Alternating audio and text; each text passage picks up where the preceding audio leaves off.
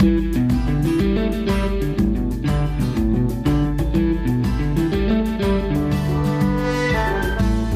und willkommen zu Grünkohl mit Peter, dem Podcast von Niedersachsen packt an. Ich bin Eva Völker. Heute spreche ich mit Leila Hatami, die vor einem Jahr in die Kommunalpolitik gegangen ist. Sie ist Abgeordnete der Regionsversammlung Hannover für die SPD. Eine wie sie, Frau, alleinerziehend und aus einer Einwanderungsfamilie, wagt sich eher selten in die Politik.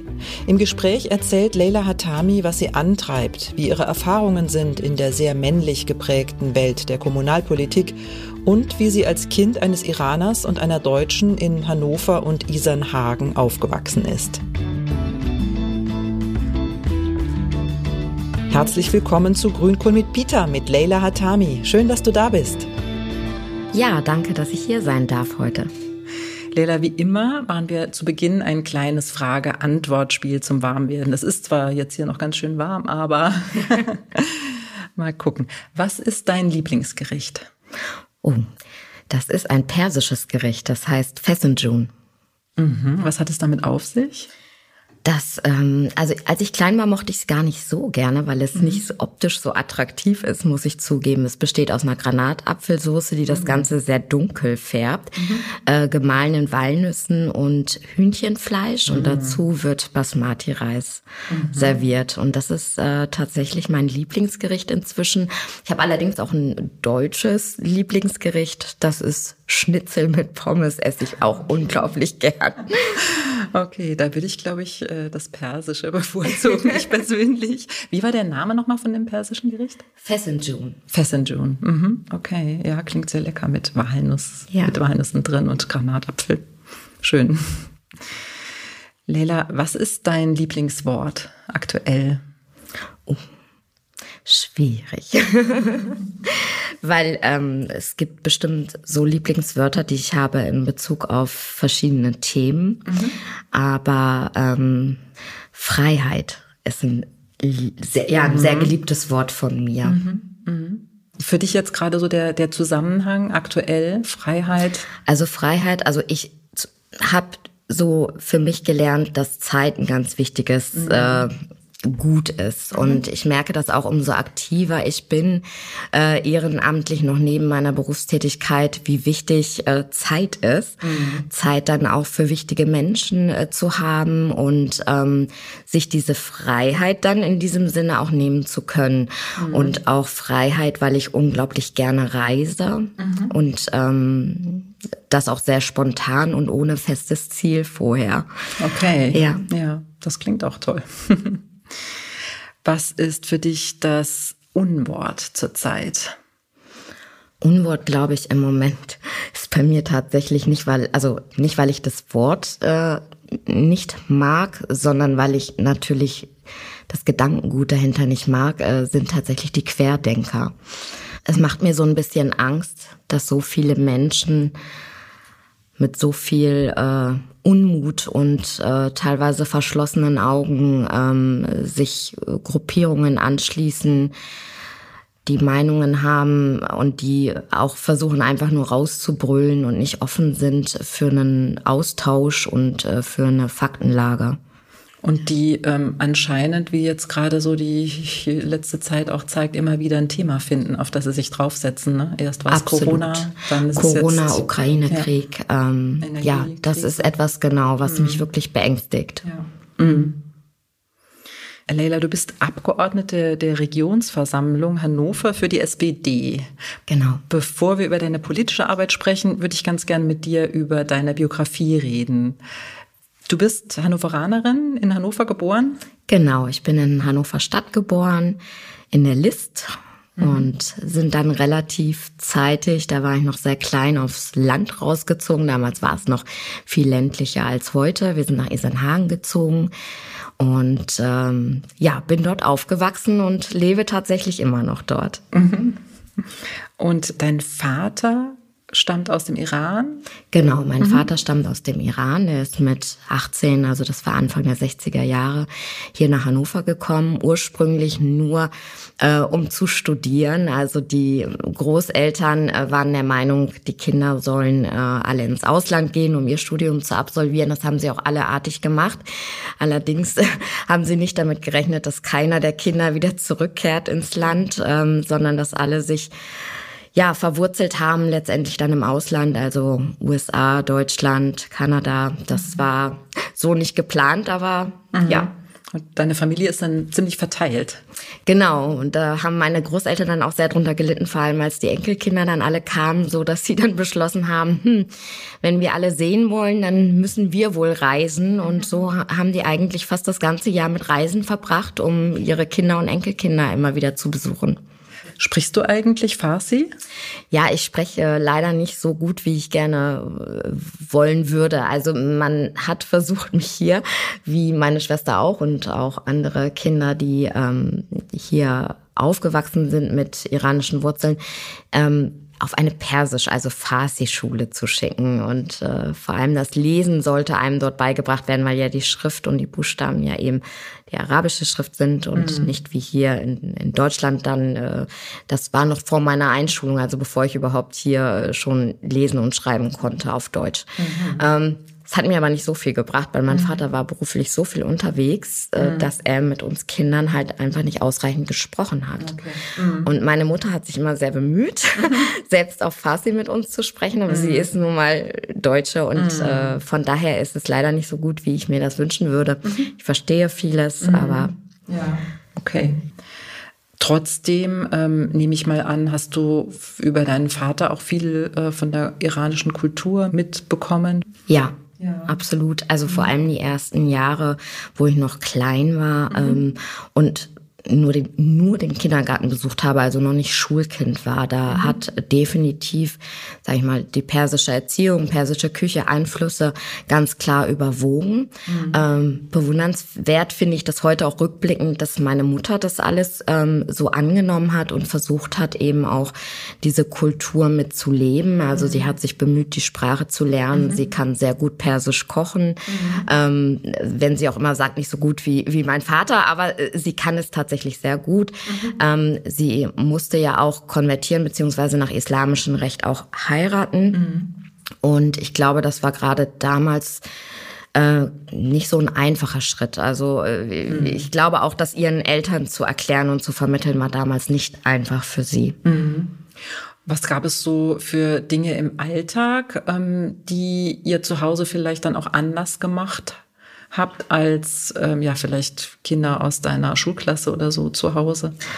Ja, da haben wir einiges anders gemacht und äh, viele Kinder fanden das auch ganz spannend und ganz toll. Also wir haben ja zum Beispiel auf dem Boden gegessen. Also es mhm. wird ein, ein Tischtuch ausgebreitet. Das Leben findet hauptsächlich auf dem Fußboden statt. Wir hatten mhm. zwar auch einen Esstisch in der Küche mit Stühlen, aber den haben wir eigentlich ganz selten nur genutzt, vielleicht mal zum Frühstücken. Mhm. Ansonsten wurde immer auf dem Boden gegessen und es wurde auch äh, abends vor allem warm gegessen, nicht wie es in Deutschland üblich war, mit mittags und abends gab es dann sozusagen die Brotzeit, sondern mhm. ähm, abends gab es bei uns dann das opulentere Mahl und warm und mit äh, immer in großen Mengen, weil es könnte ja noch Besuch vorbeikommen. Okay. Also dieses offene Haus, äh, mhm. dass man sich nicht anmelden muss, dass jeder herzlich willkommen ist. Und wie gesagt, dieses auf dem Boden essen, was dann immer meine Freundinnen und äh, Freunde dann doch immer sehr amüsiert hat und die fanden das total toll, mhm. äh, dass man das darf, was zu Hause ja dann eben nicht so praktiziert worden ist. Mhm. Ja. Also du hast es als Kind dann so eigentlich als Bereicherung erlebt. So klingt das, also wenn dir das so toll als Normalität, als Normalität und fand es natürlich auch toll, wenn die anderen mhm. Kinder es toll fanden, mhm. dass wir so gegessen haben. Auch mhm. die Kindergeburtstage haben wir so gefeiert. Also mhm. da gab es die Torte dann eben nicht auf dem Tisch, sondern auf dem, auf dem Fußboden. Und ähm, mhm. Es gab aber auch dadurch mal Probleme, also gerade in der Schulzeit dann, weil mhm. ich habe zum Beispiel meine Hausaufgaben auch auf dem Fußboden gemacht und das äh, haben irgendwann die Lehrer dann wohl erfahren und haben gesagt, es geht halt gar nicht. Äh, das Mädchen muss an einem ordentlichen Schreibtisch, der eine gewisse Höhe hat, wo der Stuhl zu passt. Da mhm. muss sie sitzen, damit es auch eine ordentliche Schrift entwickelt. Und okay. ähm, mir fiel das unglaublich schwer. Also mir mhm. fiel das schon schwer, dann sechs Schulstunden in der Schule am Tisch zu sitzen mhm. und habe mich dann oft gerne in einem Schneidersitz auf den Stuhl okay. gesetzt. Aber das mache ich heute tatsächlich auch noch im Büro. okay. Also ich kann mich erinnern, phasenweise haben meine Kinder nur auf dem Boden Hausaufgaben gemacht, ja. aber da waren die schon ein bisschen älter. ja. Aber eigentlich ist es ja Privatsache, ne? wie du zu Hause deine genau. Hausaufgaben machst. Aber da hieß es, es sei kein gutes Lernumfeld, okay. ne? wenn man so auf dem Fußboden mittendrin versucht, mhm. seine Hausaufgaben zu machen. Das ja. äh, fanden die Lehrer nicht so toll. Aber für mich war das halt ganz normal. Mhm. Also ich habe es ja nur kennengelernt, wenn ich dann bei anderen zu Besuch war, wiederum, mhm. die es ganz anders gemacht haben. Mhm. Ja. Ne? Da fand ich es dann wieder spannend, auch andere Gerichte kennenzulernen, weil wir mhm. tatsächlich zum Beispiel keine äh, deutsche Küche so wirklich hatten, als mhm. ich noch kleiner war. Das kam erst später, als meine äh, Oma mütterlicherseits zu uns dann ins Haus zog und die dann gerne auch mal Kartoffeln essen wollte. Da habe ich dann mhm. erst so richtig die deutsche Küche kennengelernt.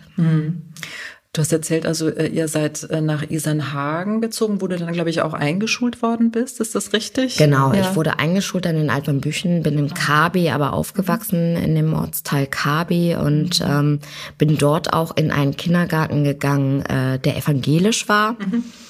Und ähm, ja, ich bin ja selber nicht evangelisch oder konfessionslos, beziehungsweise mhm. als Iranerin beziehungsweise Tochter eines Iraners bin ich automatisch ja eigentlich Muslimin. Mhm. Ähm, aber mein Vater war da genauso offen wie meine Mutter, äh, mhm. diese Kultur hier in Deutschland auch anzunehmen und mhm. zuzulassen, auch bei uns Kindern. Mhm. Und von daher war das für mich ganz selbstverständlich, dort auch alle Rituale im evangelischen Kindergarten mitzumachen. Mhm. Und äh, mir war es auch ein ganz besonderes Anliegen, die Maria spielen zu dürfen.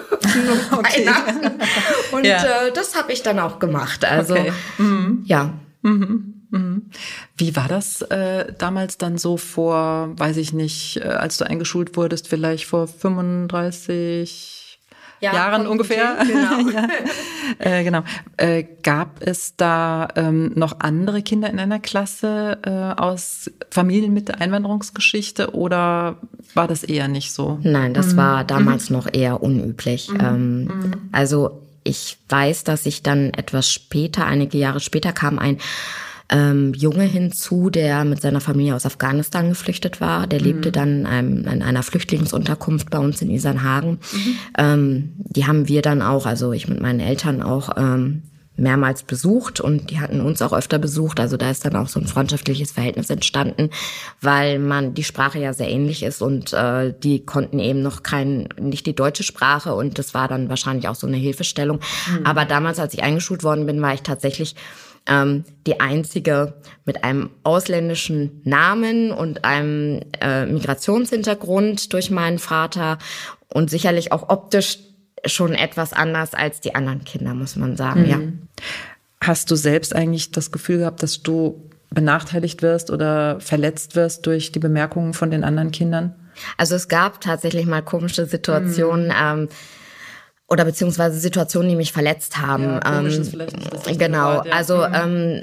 ähm, mit meinem Nachnamen hat man manchmal versucht, ein bisschen ähm, ja Schabernack zu treiben mhm. und ähm, eigentlich ist er ja für einen ausländisch klingenden Namen noch relativ einfach auszusprechen und gar nicht so ungewöhnlich. Und trotzdem hat man versucht, dann irgendwie Hatami, Salami draus zu machen. Mhm. Oder mhm. wir hatten halt ähm, nicht dieses übliche Graubrot, was hier hauptsächlich ja so gegessen wird oder als Schulbrot mitgegeben wird, ähm, sondern das war so ein Lavaschbrot, also so sehr dünnes Brot, gebacken mit äh, hellem Mehl. Mhm. Äh, da hat man mich dann aufgezogen. Du hast ja Klopapier mit als äh, Schulbrot. Das waren oh. Dinge, die haben mich mhm. tatsächlich sehr verletzt und mhm. auch immer wieder die Frage, ähm, ja, auch von Lehrern natürlich. Ja, dein Name ist anders. Wo kommst du denn her? Mhm. So, also man fühlte sich immer so ein bisschen in Erklärungsnot. Mhm. Ich habe dann immer wieder gesagt, ja, ich bin hier geboren. Mhm. Meine Mutter ist auch Deutsche. Mhm. Ähm, ich bin Deutsche. Mhm. Ähm, also immer wieder das zu erklären, warum mhm. jetzt der Name anders klingt oder warum man vielleicht ein anderes Schulbrot mit hat oder mhm. manche Dinge einfach anders sind als äh, bei den anderen Kindern. Mhm. Das heißt, du musstest dich dann immer so ein bisschen verteidigen, äh, ja. Hat man das Gefühl, genau. Mhm. Also, dass man es, also manchmal war es sicherlich nur Neugierde mhm. von anderen, ja. aber dieses ewige Erklären, mhm. das findet man als Kind dann oftmals nicht immer so angenehm. Ja. vielleicht ist es ja auch irgendwie so eine, so eine Entwicklung oder so ein Reifeprozess oder so ein, ja, was, was mit der Identität auch zu tun hat, mit der Identitätsbildung als junger Mensch. Gab es dann irgendwann auch mal so ähm, Moment, wo es vielleicht Klick gemacht hat, wo du ähm, selbst dann äh, auch ja das so als Bereicherung und als Schatz dann auch bewusst sehen konntest, dass du ja, das ist ja toll ist, dass du ähm, sowohl von der äh, persischen Kultur ganz viel mitbekommst, als auch von der deutschen Kultur. Ja, heute mhm. auf jeden Fall. Mhm. Heute sehe ich das so. Ja, wie lange hat das gedauert? Oder um, gab es da so einen Schlüssel? Ich, ich, glaube, sich also wirklich so zu identifizieren, mhm. was bist du, äh, mhm. wo kommst du her, wo sind die Wurzeln, was, was kriegst du von dem einen mit, was kriegst du von dem anderen mit, das hat lange gedauert. Mhm. Also ich möchte fast sagen, fast über die pubertäre Zeit hinaus sogar. Mhm. Ja. Ähm, ich habe zum Beispiel bei meinem Sohn dann ganz bewusst auch, weil ich diesen, also ich mag meinen Namen sehr gerne, mhm. aber ich wusste, dass der Name wird also immer ein Problem darstellen. Ne? Das habe ich, diese Erfahrung hat meine Mutter schon gemacht, weil sie ja den Namen meines Vaters angenommen hat, mhm. zum Beispiel auf der Wohnungssuche. Wenn sie mhm. sich mit unserem Nachnamen Hatami gemeldet hat, dann waren die Wohnungen meistens schon weg. Mhm. So hat sie sich mit ihrem Mädchennamen Oppermann gemeldet, dann hieß es ja, natürlich können Sie gerne besichtigen, wann okay. wollen Sie kommen. Mhm. Also diese Erfahrungen hat auch meine Mutter machen müssen und die habe ich auch einfach aufgrund des Namens oftmals mhm. äh, erlebt. Mhm. Und äh, deshalb habe ich bei meinem Sohn zum Beispiel ganz bewusst entschieden, mein Sohn bekommt einen relativ internationalen Namen, mhm. der heißt Paul. Okay. heißt, man kann es also auf allen Sprachen gibt es diesen Namen eigentlich, also. Paolo, Paul. Ähm, äh, hier in Deutschland eben Paul und habe gedacht, okay, mhm. damit legst du ihm auf jeden Fall keine Steine in den Weg. Ja. Ich fand den Namen auch sehr schön, aber es, äh, mhm. ich wollte ihm halt diese, diese Schwierigkeiten ähm, ersparen, die ich teilweise mit meinem Namen erlebt habe. Und wie gesagt, ich mag meinen Namen sehr gerne. Ich finde, meine Eltern haben sich da auch was Schönes überlegt mit mhm. meinem Vornamen. Aber mhm. ja, ich glaube, er kann auch zur Schwierigkeit werden.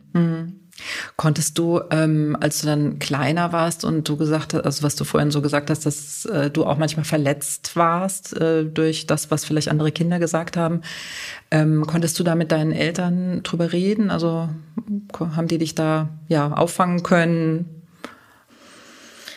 Mm, ich weiß gar nicht, ob ich das vor meinen Eltern so thematisiert mhm. habe. Mhm. Also grundsätzlich fand ich es ja schon toll, mit beiden mhm. Kulturen aufzuwachsen. Und ich mhm. war stolz auf meine persischstämmigen Großeltern wie auch mhm. auf meine deutschen mhm. äh, Großeltern. Also ich fand das schon äh, toll, beides mitzubekommen und äh, auch beide Kulturen zu leben. Aber dieses doch immer etwas innerlich zerrissen zu sein, was bist du denn mehr und wo gehörst du mehr hin?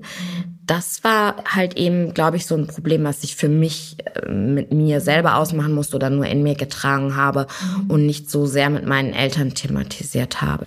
Welche Rolle äh, spielt so vielleicht auch deine Biografie äh, dafür, dass du entschieden hast, in die Kommunalpolitik zu gehen, dich selbst politisch zu engagieren? Also bei mir kommen ja mehrere Dinge zusammen. Mhm. Zum einen bin ich eine Frau, zum anderen alleinerziehend und dann noch als drittes mit einem Migrationshintergrund. Mhm. Ähm, vereint, glaube ich, ziemlich vieles von dem, was leider in der Politik nicht so häufig vertreten ist Absolut, oder ja. noch leider immer in einer Minderheit. Mhm. Und, ähm, ich hatte ähm, gelesen, also Entschuldigung, nur neun Prozent äh, aller BürgermeisterInnen in Deutschland sind tatsächlich weiblich und die Tendenz ist sinkend. Ja. ja. Mhm. Erschreckend. Ja, mhm. genau, total erschreckend. Mhm. Und ähm, da geht das Thema Gleichstellung ja leider auch nur äh, sehr schleppend voran, auch mhm. wenn viele der Meinung sind, wir hätten schon so Riesensprünge nach vorne gemacht. Also mhm. das erlebe ich anders und das belegen auch Zahlen anders. Und ähm, ich musste leider relativ lange warten, bis ich äh, politisch aktiv werden konnte, weil es für mich als Alleinerziehende einfach nicht möglich war, ähm, Zeit äh, und Erziehung äh, unter einen Hut zu bringen, um mich dort dann eben auch einbringen zu können, aktiv und nicht nur irgendwo stilles Mitglied zu sein.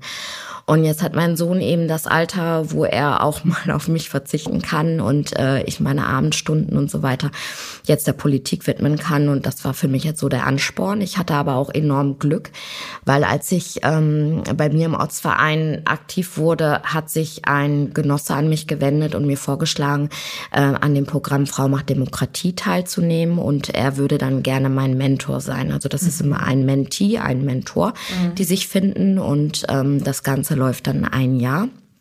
Und da möchte man Frauen eben äh, mit motivieren und äh, ja in Richtung Politik, aber auch eben, also es muss nicht ein Mandat daraus erwachsen, aber einfach sich politisch einzubringen mhm. und äh, da das Interesse auch für zu wecken. Und da muss ich sagen, das hat mir unglaublich viel gebracht. Da hatte ich halt einfach eine gute Person an meiner Seite, die mich mhm. zum richtigen Zeitpunkt angesprochen hat. Mhm. Und mich dann durch dieses Programm auch ermutigt hat, ein Mandat zu wagen. Und mhm. da habe ich dann eben äh, kandidiert äh, bei mir äh, im Ort, also für, für, den, für den Gemeinderat und auch äh, für die Region hier in Hannover. Mhm. Und das äh, war ja auch erfolgreich. Mhm. Und ähm, ja, das äh, nutze ich jetzt natürlich, um genau diese Themen auch weiter voranzutreiben. Mhm. Ja, also noch mehr Frauen, auch Frauen mit Migrationshintergrund zu unterstützen, anzusprechen, proaktiv ähm, und sie dafür zu begeistern, dort sich mit einzubringen. Denn äh, ich sage immer, und das ist äh, generell jetzt auch unabhängig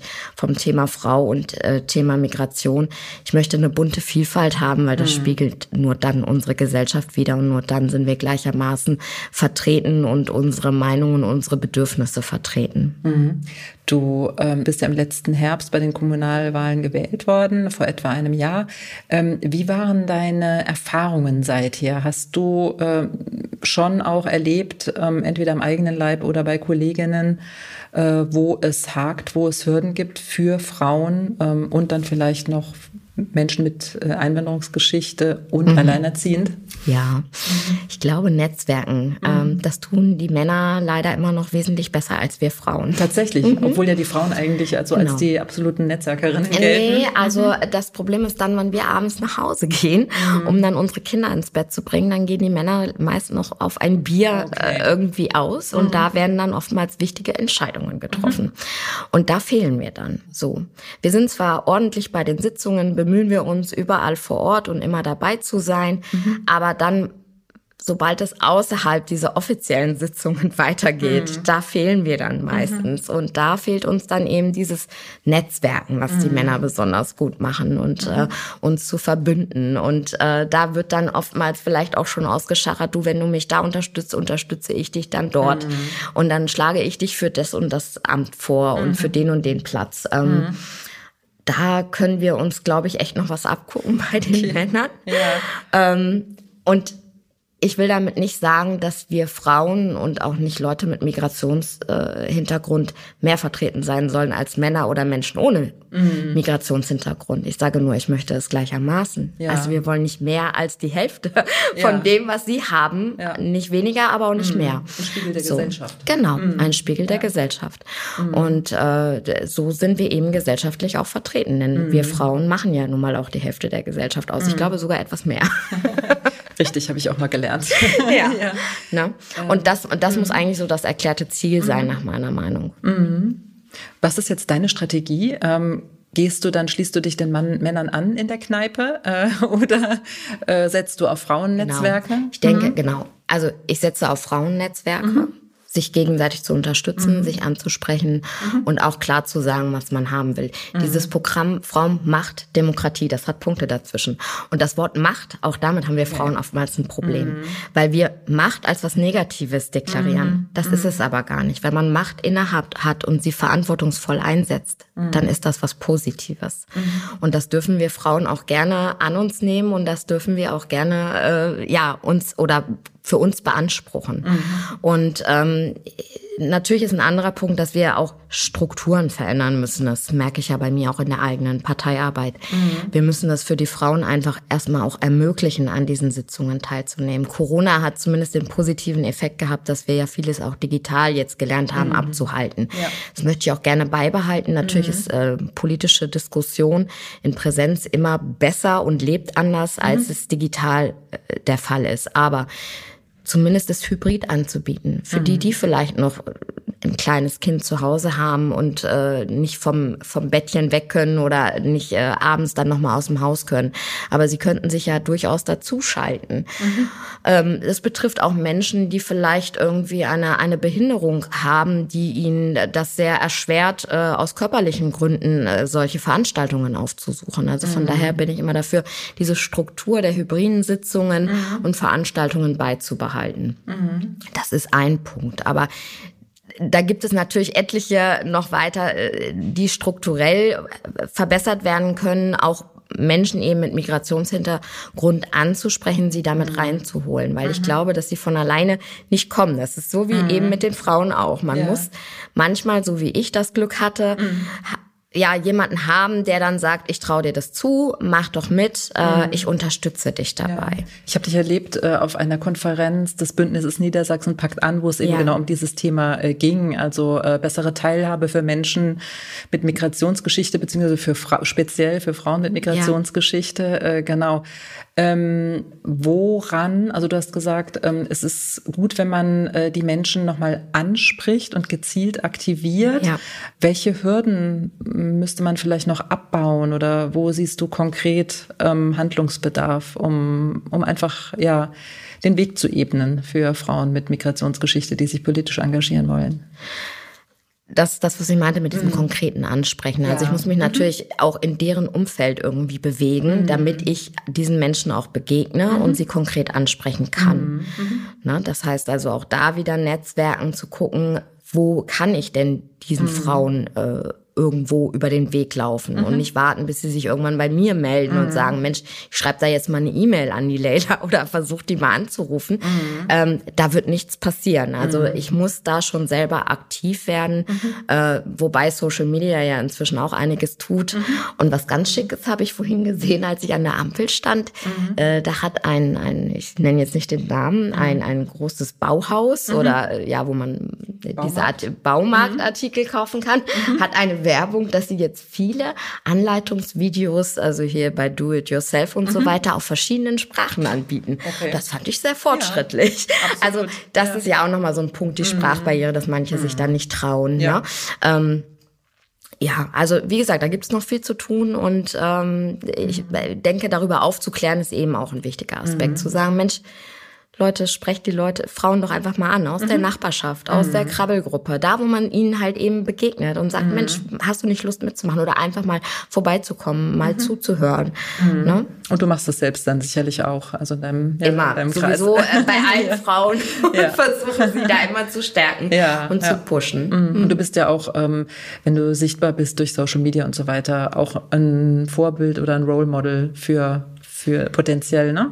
Für andere ja, Frauen? Ja, ich denke schon. Mhm. Also ähm, deshalb mache ich da ja auch immer keinen Hehl draus, mhm. aber ich mhm. sage auch, dass es nicht grundsätzlich immer einfach ist. Also mhm. ich sage immer nicht, ne, das ist alles Friede, Freude, Eierkuchen und ich mhm. werde hier auf äh, Händen getragen und äh, die sind alle so froh, mich hier zu haben und das klappt alles super mit Haushalt, Familie, Job und Ehrenamt, ganz toll. Nein, also da muss man schon ganz ehrlich sein. Also manchmal ähm, denke ich mir abends auch, wenn ich da zu Hause sitze, oh Gott, was tust du dir da alles gleichzeitig an? Oder mhm. es wird mir alles zu viel oder man hinterfragt sich, bist du jetzt noch eine gute Mutter, bist du eine gute Politikerin? Also diese Selbstzweifel mhm. habe auch ich zwischendurch. Mhm. Ähm, mhm. aber da gibt es dann immer wieder Menschen, die einem dann eben reflektieren, das ist toll, was du da machst und toll, dass es dich gibt und ähm, mhm. das stärkt einen wieder. Ja, und dann äh, eigentlich auch dieses Engagement gegen den Trend leider, also dass viele Kommunalpolitikerinnen und Politiker eher ähm, gerade vielleicht das Handtuch werfen ähm, aus Angst vor Anfeindungen. Ähm, und ja, dabei ist ja Kommunalpolitik als Basis unserer Demokratie, wie Steinmeier letztes Jahr gesagt mhm. hat, ähm, total wichtig. Ähm, immer häufiger leider ja, werden Kommunalpolitikerinnen und Politiker eben zur Zielscheibe von wütenden, frustrierten Bürgerinnen und Bürgern. Hast du da selbst auch schon Erfahrungen machen müssen? Ja, ja. habe ich direkt nach meiner mhm. Wahl tatsächlich oh. gehabt. Ja, mhm. da hat mich ein sehr unschönes äh, Paket zu Hause erreicht, wo ganz klar war, dass man da irgendwie auf einen islamistischen Hintergrund oder irgendwas, also spekuliert man. Also mhm. es hat mhm. mir auf jeden Fall, äh, es wäre auch gelogen, wenn ich sagen würde, es ist äh, ganz so an mir vorbeigegangen, mhm. sondern das hat mich schon auch ähm, verängstigt oder mhm. verunsichert mhm. in dem Moment. Ähm, also nicht von rechts, sondern äh, aus islamistischen Kreisen. Ja, ich, ich nehme es an. Mhm. Ähm, ich habe aber dann die tolle Erfahrung gemacht, dass wir hier tatsächlich super gut aufgestellt sind. Auf jeden Fall für Niedersachsen kann ich das sagen. Mhm. Äh, der Staatsschutz hat sich an der Stelle gleich eingeschaltet. Mhm. Ich hatte also äh, gleich Beamte auch bei mir zu Hause, die das äh, sowohl das Paket abgeholt als auch mich mhm. beraten haben, auch mhm. in Sicherheitsfragen und so weiter mhm. und mir auch Mut gemacht haben, ähm, äh, da trotzdem weiter politisch aktiv zu bleiben okay. und äh, mhm.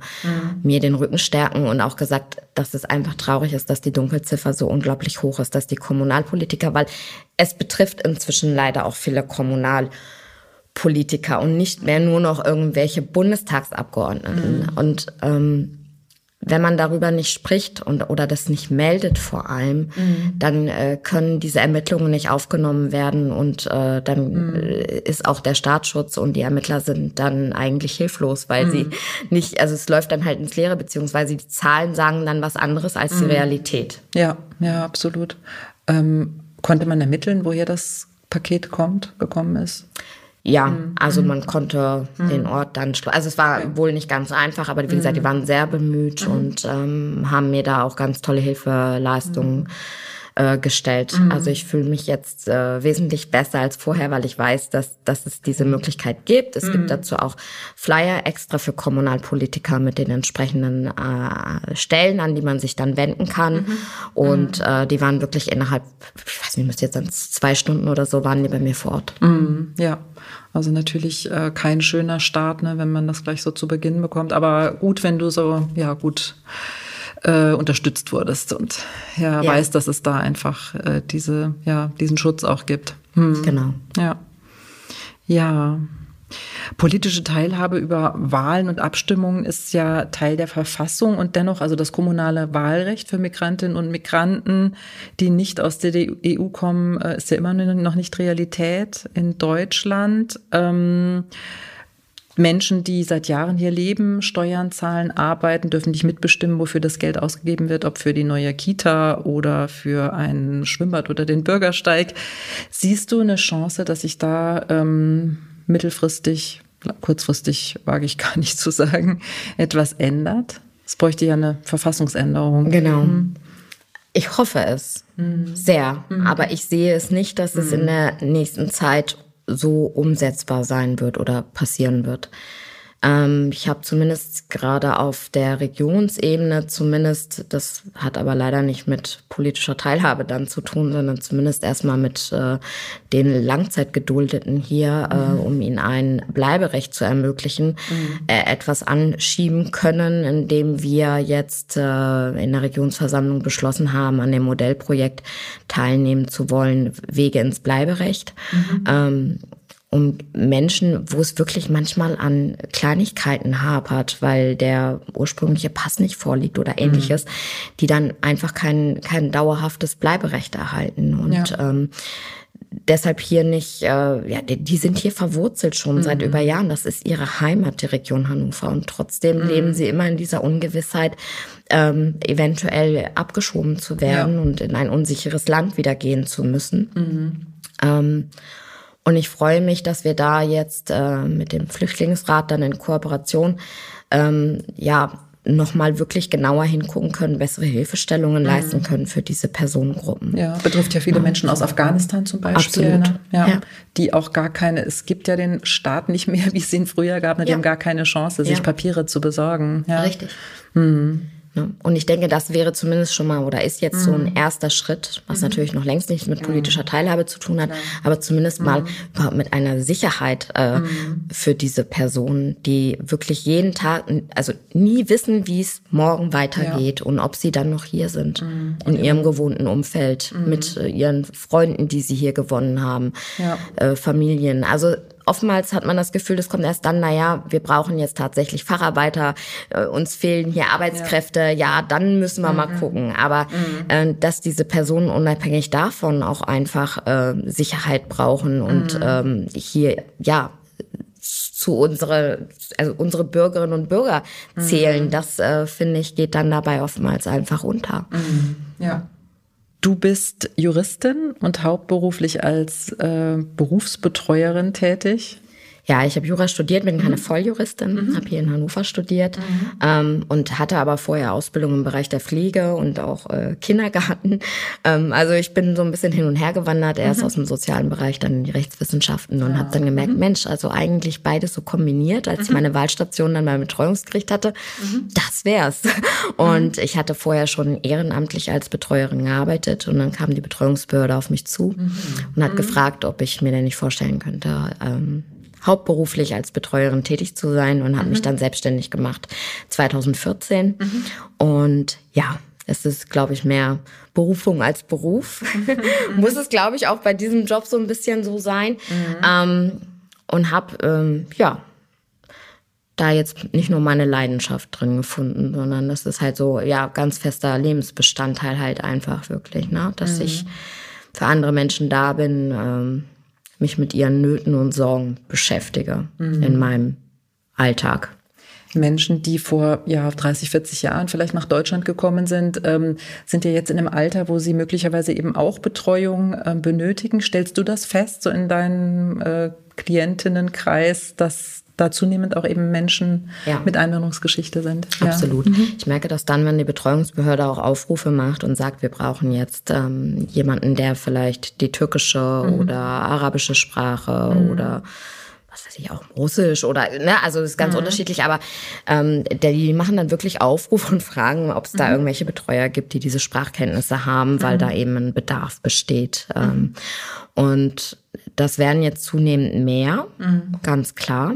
Und das äh, spiegelt sich nicht nur in den Betreuungen wieder, sondern auch in den Pflegeheimen, mhm. ähm, dass äh, die sich nach und nach mehr darauf einstellen müssen, dass eben Leute mit Migrationshintergrund auch kommen, weil sie das Alter mhm. jetzt eben auch erreichen. Ja. Ich habe aber auch junge äh, Betreute gehabt äh, mhm. mit Migrationshintergrund, äh, türkischstämmig, wo es dann ähm, eigentlich Hilfe aus der Familie geben würde, die sie gerne unterstützt hätten. Das war eine junge Frau, mhm. ähm, was aber nicht möglich war aufgrund der Sprach Sprachbarriere.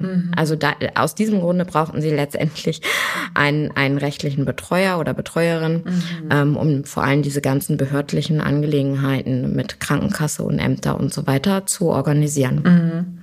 Mhm. Okay. Ähm was wäre da vielleicht eine bessere Lösung oder läuft das jetzt dann so? Also denkst du, dass eben Also ich glaube, dass also das betrifft dann vielleicht auch eben Personen, die die Sprache mhm. nicht ausreichend beherrschen mhm. und es vielleicht nicht genug Hilfestellung gibt, um diese Anträge dann mit irgendeinem mhm. Dolmetscher oder ähnlichem ja. zu bearbeiten. Und da mhm. kommt ja eigentlich jeden Tag was ins Haus geflattert. Und wenn es ja. nur die Betriebskostenabrechnung von der Wohnung ist, ja, wo sie dann einfach nicht entziffern können oder nicht mhm. überprüfen können, ist die eigentlich richtig oder ist die nicht mhm. richtig. Ja, Na, wenn ich es nicht lesen kann, mhm. äh, stellt sich da schon die erste Hürde. Mhm. Und dann ähm, ist es sicherlich in manchen Nationalitäten auch eher so üblich, so kenne ich das jetzt auch bei mir aus dem Iran oder von der Pers persischen Seite und von mhm. meinem Vater mhm. gegenüber seinen Eltern, da gibt es ja gar nicht so wirklich Pflegeheime, sondern da mhm. ist es mhm. eigentlich üblich, dass, dass ältere Menschen ja. innerhalb der Familie alt werden mhm. und dort dann auch versorgt und gepflegt werden. Mhm. Das ist aber für die Personen, die jetzt hier in Deutschland leben, mhm. ähm, mit deren Kinder und Angehörige, die hier aber ganz auch verwurzelt sind, ein mhm. anderes Leben führen, als sie es vielleicht in der ursprünglichen Heimat getan hätten, ja. eben nicht mehr so gewährleistet. Das heißt also, dieser Pflegebedarf in einer Einrichtung entsteht. Und ähm, ich glaube, für Menschen, Menschen, die alt sind, vielleicht teilweise auch dement sind mhm. und dann die Sprache nicht verstehen mhm. von der Person, die sie pflegt, mhm. muss das sehr unangenehm sein. Ja, und ich glaube, da müssten wir auch noch viel mehr ähm, machen in Richtung Pflege, ambulante Pflege, Pflegeheime, aber auch ähm, wo vielleicht dann auch Personal äh, mhm. überwiegend mit eingestellt wird, die eben andere Sprachen mhm. noch beherrschen. Ja. ja, die Sprache ist ja absolut fundamental, gerade auch bei Menschen, die vielleicht dann so in Richtung äh, von einer Demenz gehen, wo genau. dann auch so Biografiearbeit zum Beispiel wichtig ist. Ne? Genau. Und dann wahrscheinlich auch so ein, äh, ja, so ein Wissen über darüber, wie, ja, wie die Menschen vielleicht auch aufgewachsen sind, genau. irgendwie so eine Gemeinsamkeit da ist. Richtig. Ja, und nicht so eine Riesenbarriere. Ja. Richtig. Hm, naja, das ist ein äh, sehr, sehr spannendes Thema. Mhm. Hm, ja. Ja, ähm, du hast zu Anfang gesagt, dass du sehr gerne reist, äh, ohne Ziel. Da würde mich einfach mal noch interessieren, worin, wohin hat dich deine letzte Reise denn dann so geführt? Wie hast du dich vielleicht selbst überrascht? Die letzte war sogar relativ konkret, weil ich meine mhm. Eltern dabei hatte und meinen mhm. Sohn. Und mhm. äh, da konnte ich jetzt nicht so experimentell unterwegs sein. Äh, wir waren jetzt gerade in Kroatien, mhm. Mhm. ähm, in Istrien. Das war sehr schön, allerdings nur für eine Woche, also wirklich nur kurz. Wobei die äh, Hinreise und Rückreise dann immer ein bisschen Erlebnis ist, weil ich dann immer sage, naja, wir halten spontan, machen Zwischenstops und Übernachtungen, wo wir gerade wollen. Das ist Ach, dann schön. so der, der, sage ich mal, spannende Teil.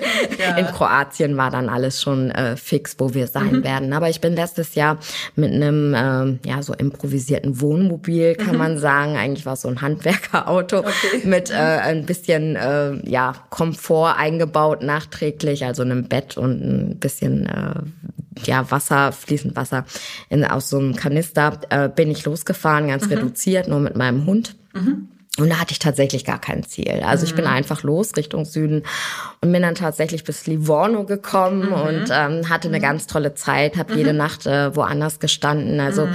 sprich nicht auf Campingplätzen, sondern einfach äh, den, den Menschen dort auch näher zu kommen, den Einheimischen vor Ort ähm, und habe äh, damit nur die besten Erfahrungen, weil ich überall immer herzlich willkommen bin äh, gefühlt mhm. und ähm, ich mit vielen Leuten ins Gespräch komme und äh, mhm. äh, ganz tolle Erlebnisse dadurch habe. Ich glaube mehr, als wenn ich jetzt irgendwo zwei Wochen All-in-Urlaub machen ja, würde. Absolut. Also es toll. kommen natürlich dann auch mal blöde Sachen dazwischen wie mhm. Autopanne und man steht eine Nacht dann irgendwie auf einem äh, Werkstattgelände. Mhm. Aber selbst das ist irgendwie spannend und mhm. dadurch vergisst man so einen Urlaub dann auch nicht. Ja, toll. Also offenbar bist du dann doch ähm, entspannt auch im Urlaub Urlaub, wenn dann sowas Unvorhergesehenes eintritt. Ja, dem wollen sich ja viele gar nicht mehr aussetzen. Ne? Also, Nö, ja. also mhm. für mich ist Urlaub nicht unbedingt einfach nur still liegen, mhm. damit mein Körper sich erholt, sondern mhm. eben auch was Neues sehen ja. und äh, neue Menschen kennenlernen. Und das äh, liebe ich einfach. Ja. Klingt sehr, sehr spannend. Liebe Leila, vielen Dank für das Gespräch. Sehr gerne. Vielen Dank, Eva. Das war das Gespräch mit Leila Hatami. Ich hoffe, es hat euch gefallen. Mir selbst hat es viel Spaß gemacht. Leila ist eine mutige Frau, die sich nicht so leicht einschüchtern lässt. Es wäre schön, wenn sie junge Frauen motivieren könnte, ihrem Beispiel zu folgen und ebenfalls in die Politik zu gehen.